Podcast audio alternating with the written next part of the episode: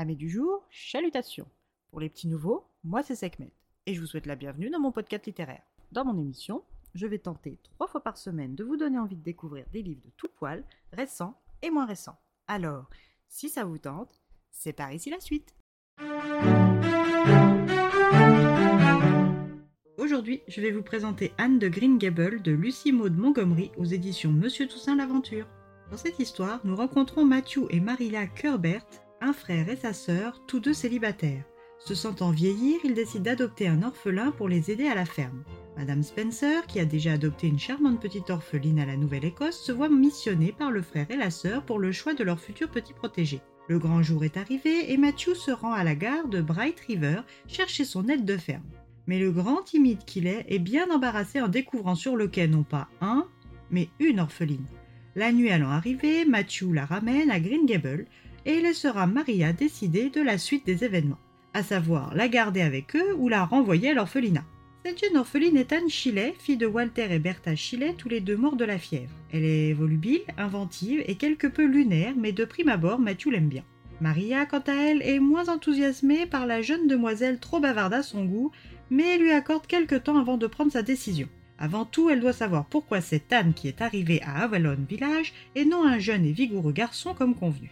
Elle doit donc rendre visite à Madame Spencer. Suite à cette visite, Maria se décide à garder Anne sous quelques conditions. Premièrement, la petite devra se comporter d'une manière irréprochable. Deuxièmement, elle devra apprendre les enseignements de Dieu en priant et en allant à l'office et au catéchisme. Et troisièmement, elle devra arrêter de raconter des histoires loufoques tout droit venues de sa luxuriante imagination. Anne, trop heureuse de pouvoir rester dans le plus bel endroit qu'elle ait jamais vu, promet de se comporter convenablement et de donner entière satisfaction à Maria.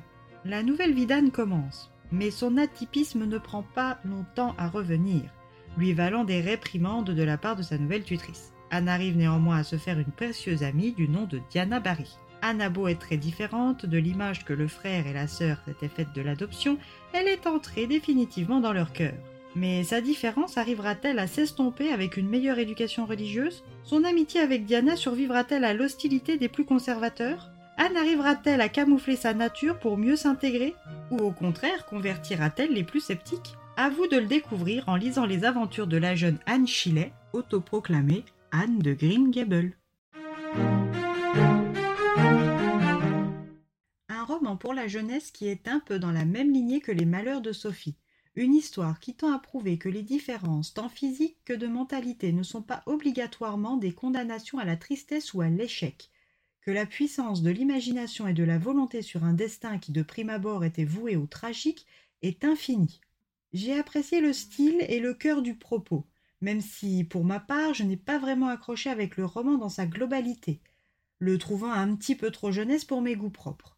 Cela dit, je vous le recommande si vous aimez les histoires positives avec de l'adversité ou pour un public de jeunes lecteurs. Et bien voilà, j'en ai fini pour aujourd'hui. J'espère que ce court épisode vous aura plu et vous aura donné des nouvelles idées de lecture. Si vous souhaitez découvrir d'autres petits bonbons littéraires tout droit sortis de ma bibliothèque, je vous retrouve le mardi 29 novembre prochain pour un nouvel épisode. Et si d'ici là je vous manque de trop, n'hésitez pas à venir me rejoindre sur mon compte Instagram, les lectures de Sekhmet. Il y a toujours un petit concours qui s'y cache. Sur ce, chalut les amis et à la prochaine